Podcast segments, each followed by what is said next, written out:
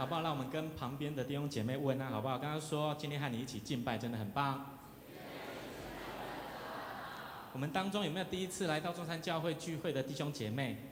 有没有这样子的弟兄姐妹？请你起立，好不好？我们要欢迎你，没关系，不用害羞。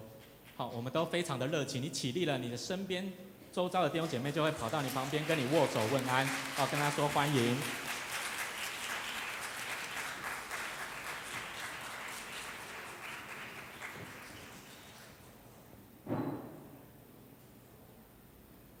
姐妹平安，今天要继续跟大家分享家庭祭坛的主题。在美国有一个很有名的心理学家，同时他也是一个教育学家，他叫做 Baumrind。他今年已经九十一岁了。他是一个专门在研究教育下一代的孩子的一个学者。在他的研究里面有一个报告，他这样子讲，他说他认为孩子的个性的形成。并非由父母亲某一个行为决定的，而是受到父母亲整个行为的模式所影响的。好，我再说一次哈，因为这个有一点非常的学术性。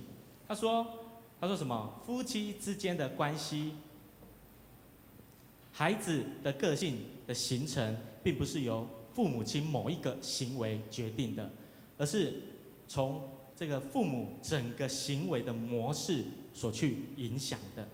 所以从这句话当中，我们可以看见，从这个报告、这个研究当中，我们可以看见，夫妻之间的关系对我们的下一代来说是非常的重要，而且是有极大的影响力，好不好？跟旁边人说，夫妻的关系有很大的影响力。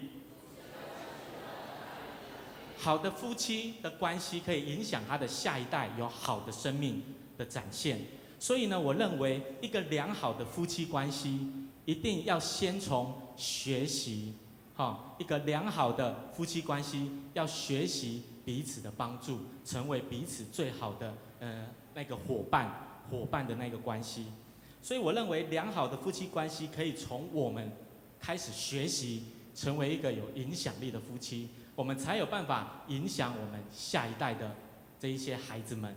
所以呢，如果你要成为一个有能力带领你的孩子的父母的话，你一定要先从。良好的夫妻关系开始来学习，你知道吗？在去年，我们的内政部有一个统计，哈，去年二零一七，二零一七年台湾有总共有多少对的夫妻来离婚？我们当中有没有人知道？好，我们当中有没有社会学家？有没有教育学者？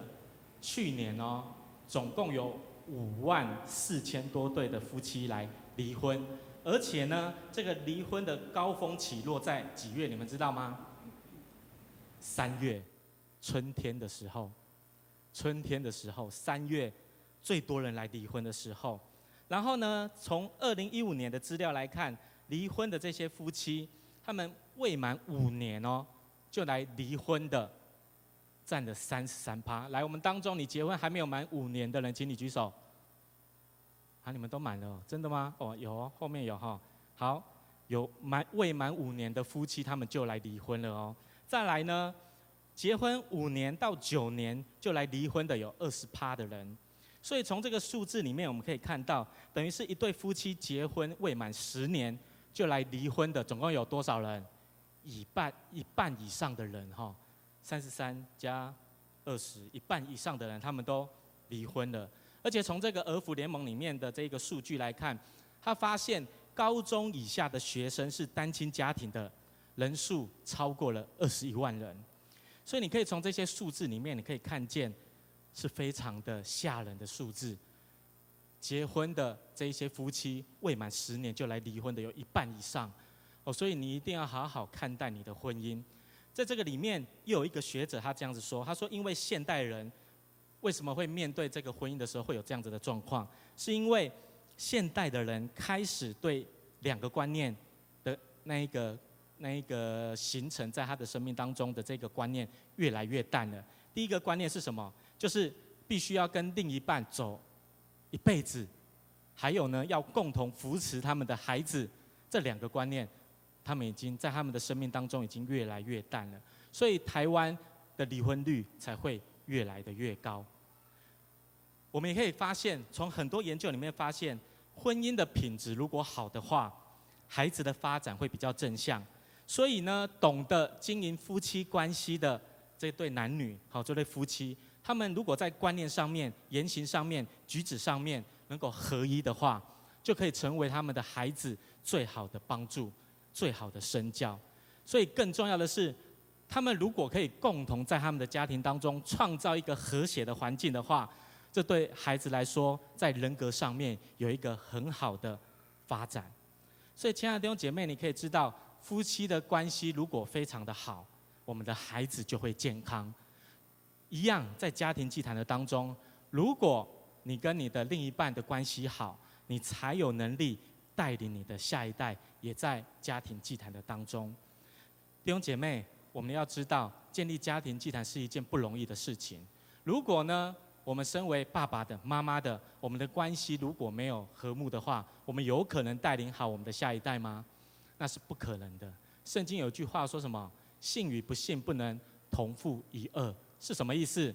那个轭是挂在那个牛头肩上的那一个牛车，好，要拉牛车的那一个轭在他的身上。所以呢，相信的跟不相信，他们如果没有在同一个轭上面，那个车马车会怎样？会五马分尸，会分开，会分裂。哦，所以一样，夫妻的关系如果不好，你的家庭绝对没有办法合一的，好不好？再一次跟旁边人说，夫妻的关系一定要和好。接下来我们来看一下今天的经文，我们再来读一次。今天的经文比较长，我们再来回味一下，好，让我们更多的印象。今天的经文的第五节到第九节，我们一起来读，好不好？我们一起来读第五节到第九节的经文，我们一起来读哦。来，一二三，请。亚伯兰将他妻子撒莱和侄儿罗得，连他们在哈兰所积蓄的财物、所得的人口，都带往迦南地去。他们就到了迦南地。亚伯兰经过那地，到了事件地方摩利橡树那里。那时迦南人住在那地。耶和华向亚伯兰显现说：“我要把这地赐给你的后裔。”亚伯兰就在那里为向他显现的耶和华筑了一座坛。从那里，他又迁到伯特利东边的山，支搭帐篷。西边是伯特利，东边是爱。他在那里又为耶和华筑了一座坛，求告耶和华的名。后来亚伯兰又渐渐迁往南地去。我记得我在上上礼拜有分享到，亚伯兰领受神的呼召以后，他就顺服的照着上帝叫他所做的，他就去做了，叫他去到迦南地这个地方，他成为一个有信心的人，马上的上帝叫他做什么，他就去做什么，他用信心完全的来依靠神。所以呢，今天的经文就是这段经文之后的经文，今天的经文所记载的就是亚伯拉罕，他就马上带领他的太太。还有侄儿，就去到了迦南地。过程当中，上帝就向亚伯拉罕显现，跟他说什么？他说：“我要将这块土地赐给你的后裔。”这块土地是哪里？迦南地。之后，亚伯拉罕马上就在一个地方建造了祭坛。这个地方在哪里？在示剑。他就在示剑这个地方建造祭坛来敬拜上帝。这个是亚伯拉罕有史以来第一次为了上帝。建造祭坛的记载，然后呢，亚伯拉罕又去到了伯特利的东边的山，他又在为为上帝建造了一个新的祭坛。在这两次建造祭坛的当中，你可以发现亚伯拉罕的身边有谁？有两个人，一个是他的太太撒莱，另外一个是谁？他的侄儿罗德。在这个当中，我相信他在献祭的时候，特别是他的太太撒莱，一定会怎样？帮助他的，他一定会帮助他，因为他的先生在做事情的时候，她的丈夫在建造祭坛的时候，她会在旁边纳凉吗？应该不太可能。哦，虽然，虽然，虽然呢，亚伯拉罕在建造祭坛，然后他撒莱有没有来帮忙？这段记载当中没有说撒莱有帮忙，可是呢，我们可以自己来想象，在那个年代以男性为主的文化当中，你觉得撒莱有可能？不去帮助她的丈夫吗？你觉得有可能的人，请你举手。好，没有举手哦。OK，有可能会不帮助吗？我觉得不太可能，除非除非他是生活在我们现在台湾的社会，因为我们现在台湾的社会都是女权高涨的年代。我记得有一次我去东京旅游，我跟我的太太，我们就去到一个风景区。它那个风景区很特别，就是有一个走道像这样，然后两边呢就有一对一对的狮子，公狮子跟母狮子，就一对一对，每一对都代表亚洲的一个国家。哦，当中有日本、有韩国、有新加坡。特别在这三个国家的这这三对狮子，你可以发现，这三对狮子都是公的那一只狮子比较大只，母的那一只狮子比较小只。可是呢，到最后看到台湾这对狮子的时候，你知道发生了什么事吗？母的这一只狮子比较大只，公的这只狮子比较小只。所以我们的导游就跟我们说。因为大家都知道，台湾是一个母性社会。亲爱的弟兄姐妹，我是说我们年轻的这一代。刚刚在第一堂的时候，我就跟这些弟兄们说，我相信我们当中第一堂的弟兄都是大只的狮子，小只的狮子都在哪里？我们二场的弟兄身上。弟兄姐妹，你要知道，我相信那个时候撒莱绝对是那只小只的狮子，一定会帮助他的先生。虽然经文没有这样子记载，可是我觉得这是我们可以去想象的。所以呢，我们可以知道亚伯拉罕他在建造这个祭坛的时候，亚伯拉罕和撒莱他们绝对是一起共同去建造祭坛的。严格来说，这个祭坛就是一个家庭祭坛的开始。在当中，我发现亚伯拉罕他们的家庭的祭坛，其实是从他们夫妻两个人开始建造的。那个时候他并没有儿女，特别对罗德来说，罗德不是他们的家庭当中的人，他只是亚伯拉罕的侄子。所以呢，你可以在创世纪的十三章，你就看到罗德跟亚伯拉罕他们就开始分开了，因为他们并不是同一个家庭的人。所以呢，我觉得这个建造祭坛的这个意义当中，我觉得很重要的是夫妻之间的关系是一个关键。我觉得在这段经文当中，最重要的应该是亚伯拉罕和撒来夫妻之间的关系。再次跟旁边人说，夫妻关系很重要。我的家从去年开始，因为要开始讲家庭祭坛的信息，所以呢，我和我的太太每个礼拜都有一次会在我们的家中带领我们的孩子建造家庭祭坛。因为呢，我知道我的太太更加知道，因为是她告诉我的，她觉得。家庭的教育比学校还有教会还要重要。家庭的教育如果不落实的话，你把小孩送到再好的学校、再好的教会，对他来说都不会有很卓越的成长成长的。所以呢，我觉得家庭的教育如果没有被落实，如果没有被建造起来，对孩子来说，对我们下一代来说，不会有很大的帮助，因为家庭的影响力会比较的大。所以一开始呢，我们家的两个小女儿，她们都很小，去年去年都还很小哦。所以呢，因为她们的年纪小，她们没有办法专心的在家庭祭坛的聚会当中。所以那个时候，每次只要我们开始家庭祭坛的时候，不是这个在哭，就是那一个在那边闹，两个就在那边打来打去，想要玩。所以一开始我们都没有办法专心的做好家庭祭坛的聚会。可是呢，在那个当中，我跟我的太太，跟我的牧师娘。我们就坚持一定要家庭祭坛，不管他们怎么闹、怎么哭，我们都要持续的下去。在那个当中，我们就开始讨论，我们就开始讨论，我们应该要怎么帮助我们的孩子能够投入在家庭祭坛的里面。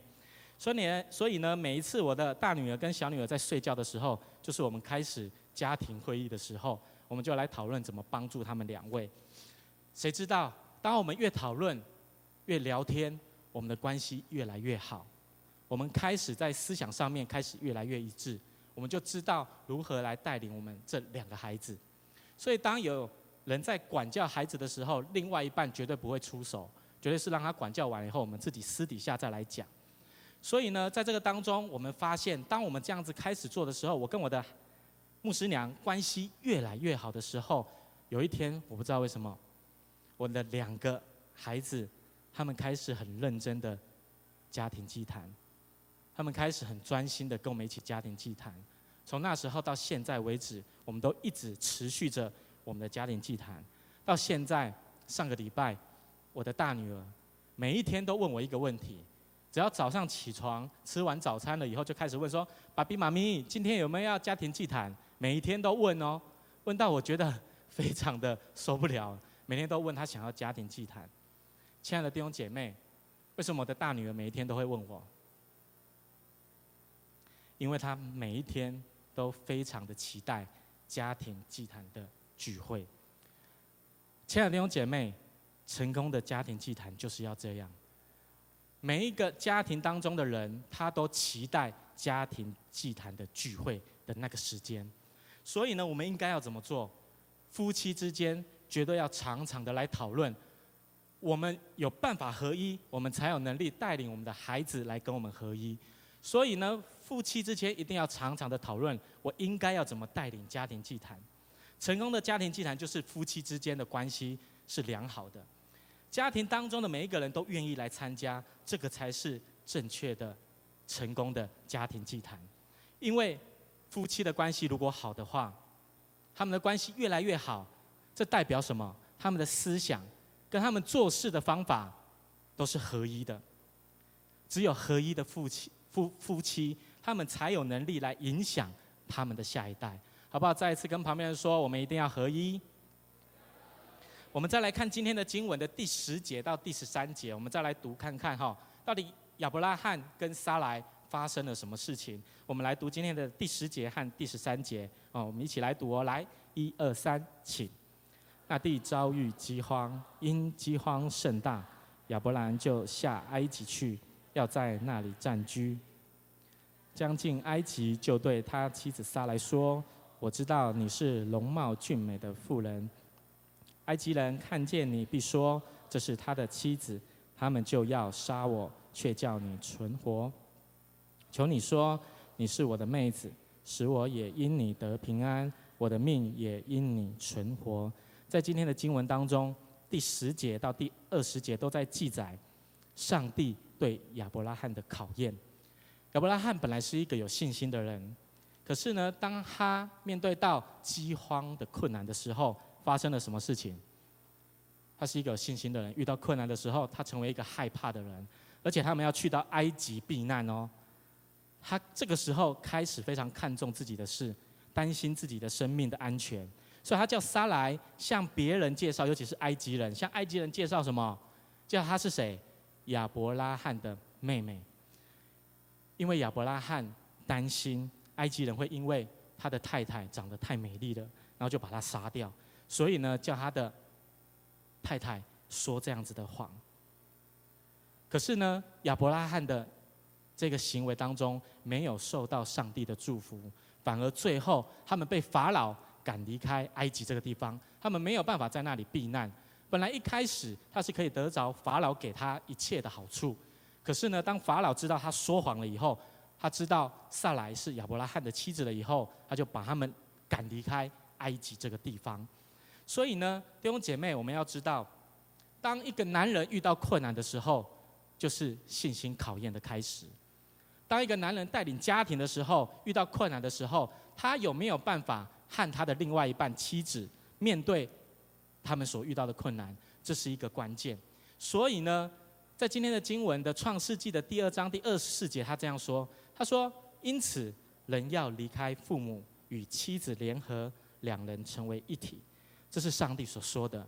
两个人要成为一体，所以呢，亚伯拉罕他不应该叫撒莱跟埃及人介绍他是亚伯拉罕的妹妹才对，因为在这个介绍的当中，代表他们两个不是一体的夫妻。所以后来他们就受了上帝的管教，他们就被赶离开埃及这个地方。所以呢，从这段经文当中，我们可以来明白。”上帝非常看重夫妻之间的关系，甚至是向人介绍的时候，你也要正确的来介绍，因为对上帝来说，夫妻之间的关系是他所看重的。既然两个夫妻都成为一体的话，就不应该不清不楚的介绍对方的身份才对。哦，所以我们现在有很多的弟兄姐妹都会开玩笑，我说这一个是我们家赵咖哎，好，或者说这一个是我们家的佣人玛利亚，好。不应该这样介绍，因为对上帝来说，这个身份是荣耀的，这个身份是应该我们要看重的。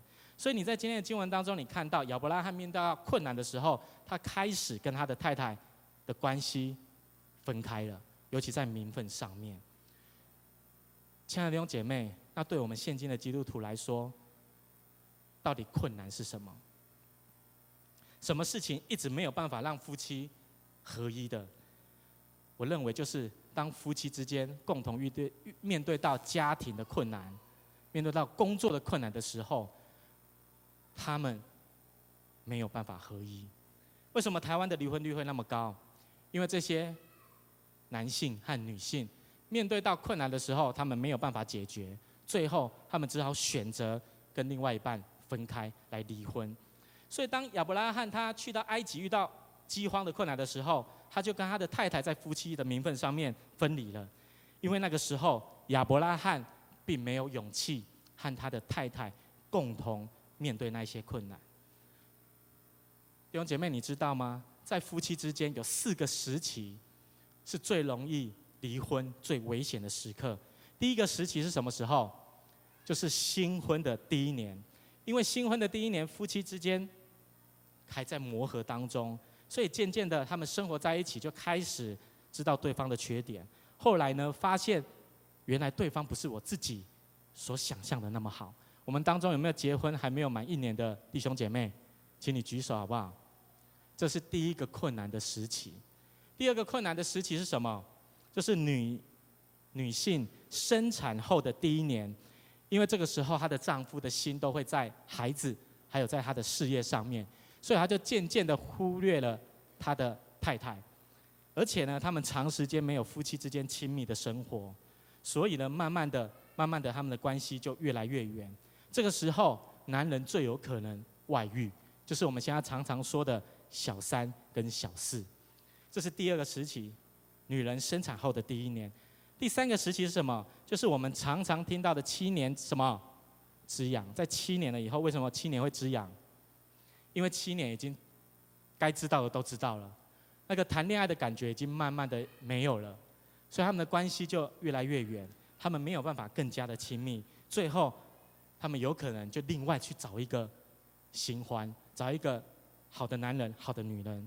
这是第三个时期，就是七年之痒。第四个时期是什么？中年危机。因为在这个时期的男人有上面有父母亲要照顾，下面有孩子要花钱，所以这个时候在经济上面有很大很大的压力。而且呢，这个时候的男人对他的太太也差不多已经没有兴趣了。那个感觉已经越来越没有了，所以那个时候只剩下婚姻的这个婚约维持他们的关系而已。所以在这四个时期当中，尤其是第三个时期，很多的夫妻都没有办法走到第三个时期，第七年之痒哈，他们就离婚了。所以对我们来说，弟兄姐妹，你要知道，夫妻之间常常会遇到很多困难的事情。我今年已经结婚第七年，刚好是快要养的时候了。可是呢，我为什么可以尽量的让自己不要偏离神的道？因为我努力的在我的家庭当中与我的太太建立一个合一的关系。他很喜欢我跟他聊天，可是呢，弟兄回到家就很不想要聊天。可是我就让我自己真的知道我应该要做这件事情，所以我都把我那一个回去要聊的事情，把它条列事先写好，在我的笔记本。所以回去我就可以一条一条来问说：哎，你今天怎么样？哎，今天孩子怎么样？好，我觉得对我来说，这是一个帮助我可以跟我的太太可以建立关系的时刻。所以，亲爱的弟兄们，你一定要常常跟你的另外一半聊天，因为姐妹需要的是心灵里面的合一。你要跟她常常讨论，常常聊天。再一次跟旁边人说，聊天真的很重要。所以呢，对我们来讲，我认为夫妻的关系就像什么？我们当中有没有人开车的？然后呢，你开车开到一半，你就遇到下雨天，然后你的车就故障的，有这样子经验的人，请你举手。啊，都没有？哇，那你们都很幸运。我有这样子的经验哈。其实呢，开车的时候，我们来想一想，今天你决定要开车出去了，你会不会因为外面下大雨？或者是你觉得我今天的车可能会出问题，然后你就不开车出去，不可能嘛？当你遇到问题的时候，你就会去解决，你就会去处理这样子的事情。上个礼拜我回台南，哦，回到我的我的家，去去到台南的时候下大雨，回来台北的时候又下大雨。在下大雨的时候，我可以说我啊，我不想要回到台北了啦，我想要就在台南就好了，因为外面下雨，因为我遇到了这个困难，我不想要继续开车上去。我会这样子做吗？不会。我是遇到这样子困难的时候，我知道如何去面对这个困难。所以婚姻也是一样，婚姻就像开车一样，一个长途的旅行一样。你和你的另一半绝对会遇到困难，可是重点是你愿不愿意和你的另外一半有勇气的去面对所有的困难。为什么台湾的离婚率会那么高？因为丈夫跟妻子他们没有方法，也没有耐心去面对那一个他们所遇到的困难。这几天我有看到一个新闻，好，这个新闻就是大家都知道南部怎样淹大水，对不对？我就看到一个新闻，在嘉义这个地方，哈，就是有一个太太，她被她的先生拍照，而且是背影。结果这个太太她是在她的厨房的当中正在煮菜，煮菜的时候，她的先生就在后面，在她的背影这样子拍一张照，然后把这张照片泼在网络上面，结果非常的红。这张照片是怎样？这个太太在淹大水的时候，在厨房做菜，她的先生从她背后照过拍拍一张照片。结果呢，他们家淹水了，所以他们家的淹水淹到哪里？你知道吗？淹到这个太太的大腿。最近有这个照片嘛？有这个新闻，我就看到。然后因为这样子，先生把这个照片 po 在网络上面，导致新闻记者来访问这个太太，就跟他说：“你为什么？”厨房淹成这样了，你还是依然要做菜？他就说：“因为我的先生、我的孩子他们要吃饭，外面没有在卖，外面已经淹水淹成这样了，我还是依然要在这个家庭当中煮菜给他们吃。”亲爱的弟兄姐妹，这是一个非常好的太太。她没有遇到淹水的时候，她就偷跑出去；她没有遇到淹水的时候，就离开这个家庭。她依然在这个家庭当中和她的先生一起面对这样子的困难。这个就是一个好的夫妻的关系，所以呢，夫妻之间的关系不只是在婚姻上面要维持而已，更重要的是什么？在心灵上面也要维持，要常常的聊天，常常的跟你的另外一半去聊天。现在的夫妻遇到困难就马上离婚，现在的夫妻遇到孩子在哭闹的时候，两个就吵起来了。可是，当我们遇到这样子的事情，要怎么办？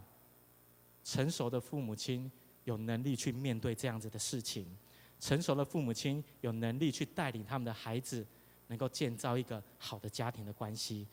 所以呢，夫妻之间应该要怎么建造合一的关系？我觉得第一个就是要学习将你所有的献给对方，好不好？跟旁边的人说，我要将我所有的献给对方。你知道吗？在亚伯拉罕建造祭坛的当中的这个行动里面，有一个很重要的意义。这个意义是什么？就是奉献。所以呢，当我们为神建造祭坛的时候，这代表什么？我们愿意奉献我们的一切给上帝。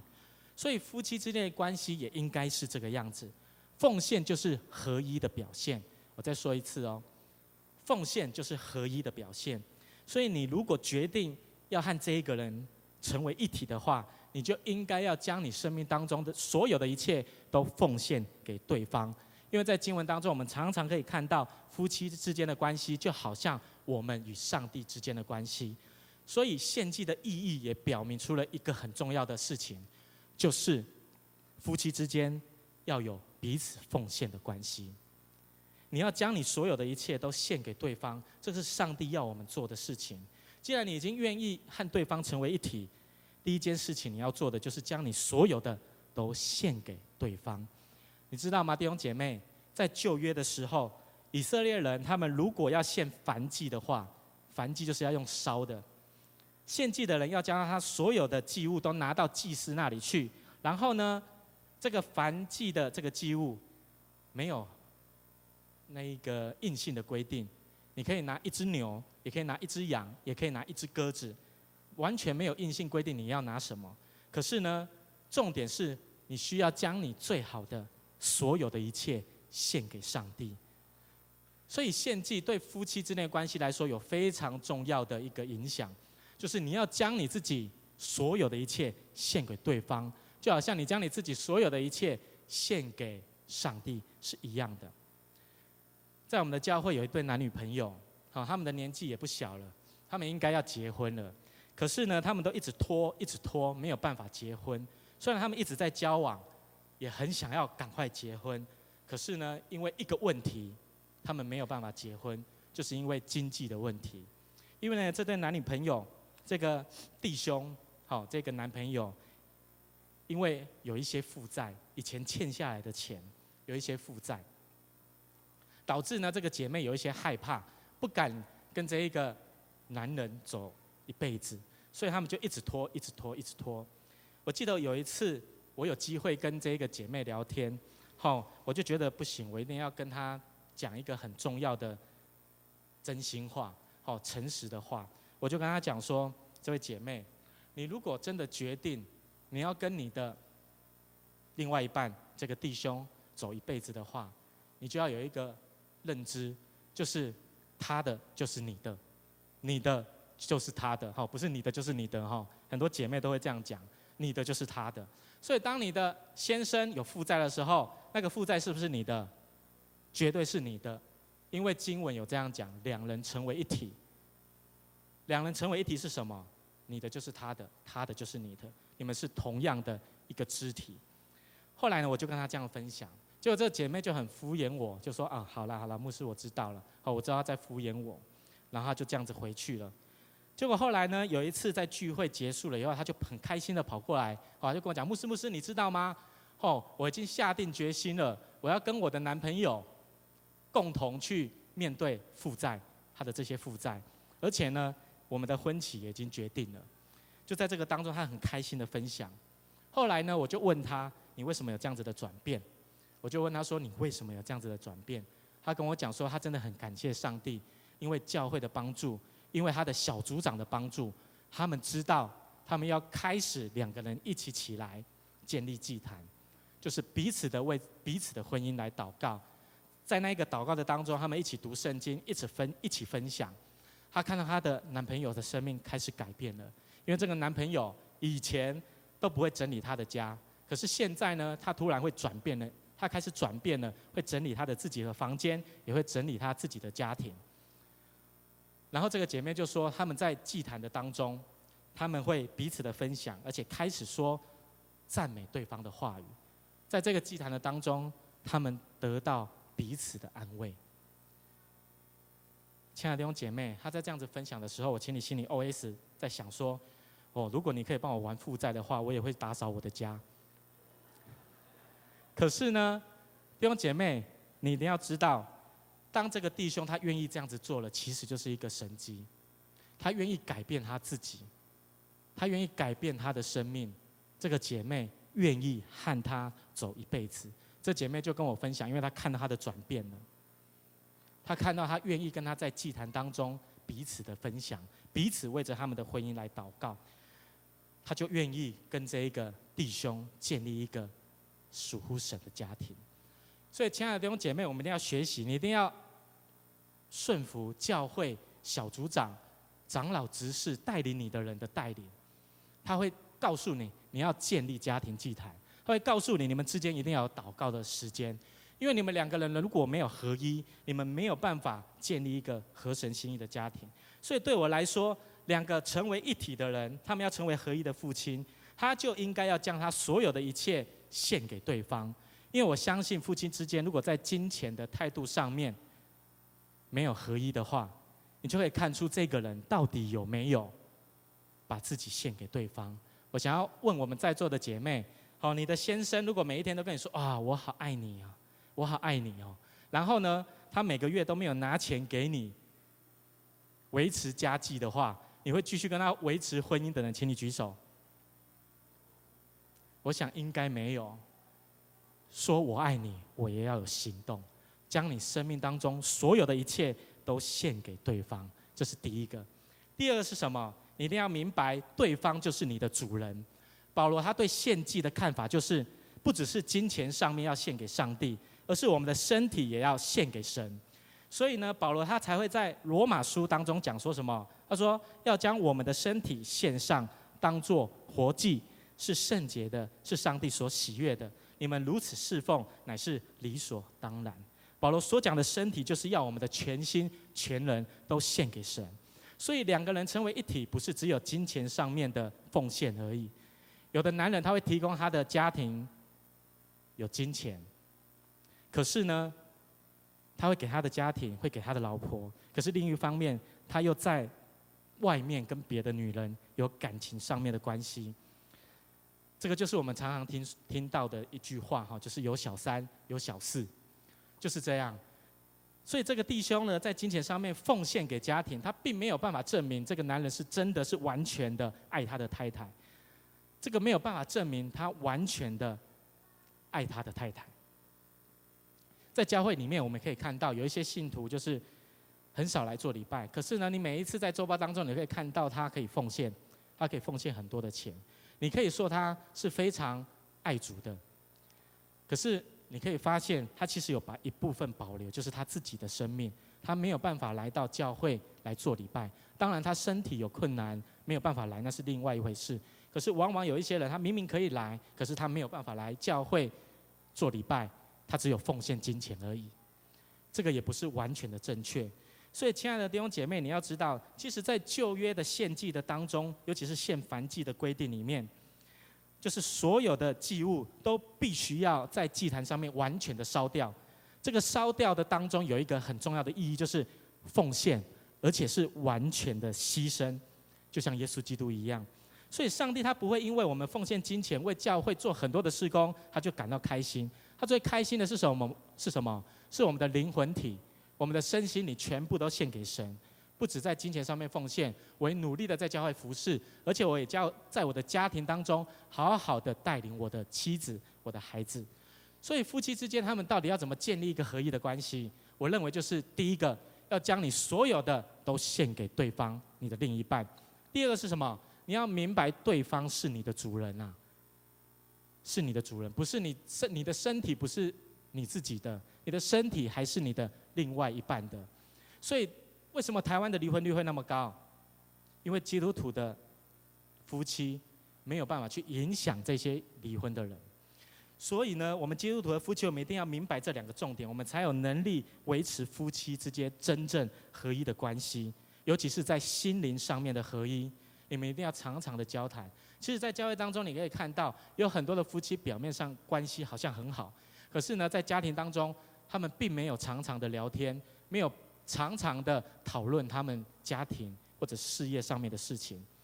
表面上看起来很好，不代表他们在心里面有合一。所以，真正的合一是什么？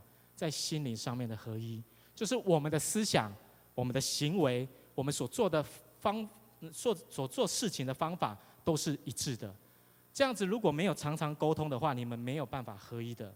所以，亲爱的弟兄姐妹，你一定要知道，合一的父夫妻，他们就应该在没有孩子的时期就开始学习建造祭坛，一直到他们有孩子的时候，他们才有能力成为一个合一的团队，去带领他们的孩子来敬拜上帝。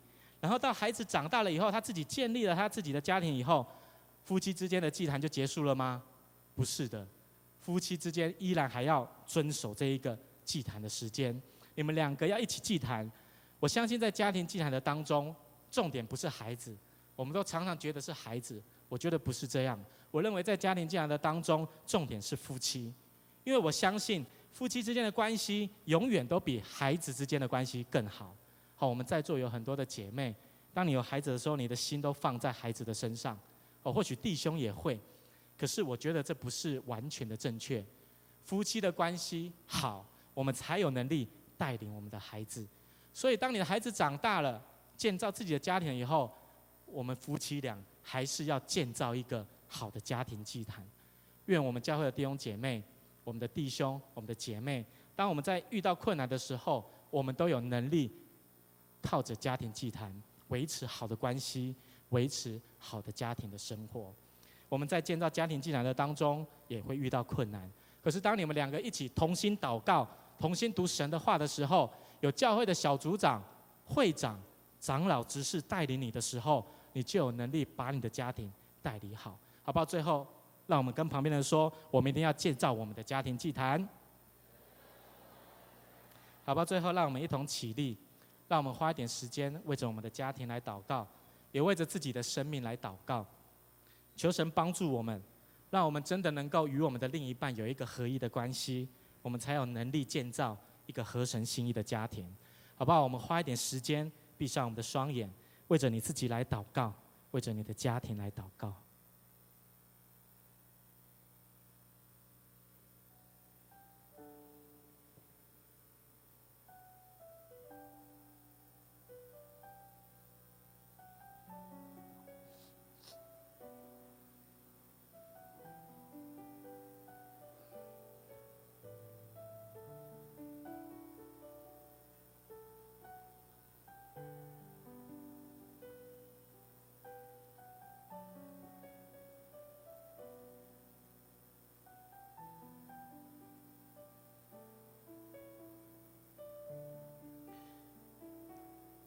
是的，父神，我们再一次来到你的面前，感谢你，感谢你在这个世上设立了夫妻的关系，让我们在这个关系当中学习和你有一个更亲密的关系，让我们知道，当我们向你献祭的时候，我们要用我们的全心全能，将自己成为活祭献给你。主啊，你也用这样子的方式帮助我们，让我们知道，当我们在面对我们另外一半的时候，我们也可以用一个奉献的心智，和我们的另外一半建造一个合乎你心意的关系。让我们知道，我们要将我们一切所有的献给对方，因为他是你为我们预备的另外一半，他是你为我们预备的帮助者。让我们真的用我们的心去爱我们的妻子。爱我们的先生，让我们在心灵上面能够合一，也让我们在婚姻上面能够合一。愿你来带领我们中山教会的每一个弟兄姐妹，在婚姻当中的夫妻，能够有一个美好的关系，成为荣耀你见证的来源。也愿你赏赐力量、权柄在我们的当中，让我们每一个弟兄都可以起来，有勇气带领我们的家庭，带领我们的太太。带领我们的孩子共同建造这个家庭祭坛，能够将我们生命当中的一切完全的献给你。愿你垂听我们的祷告。我们这样子同心合意祷告，是奉靠耶稣基督得胜的名。阿门。弟兄姐妹好。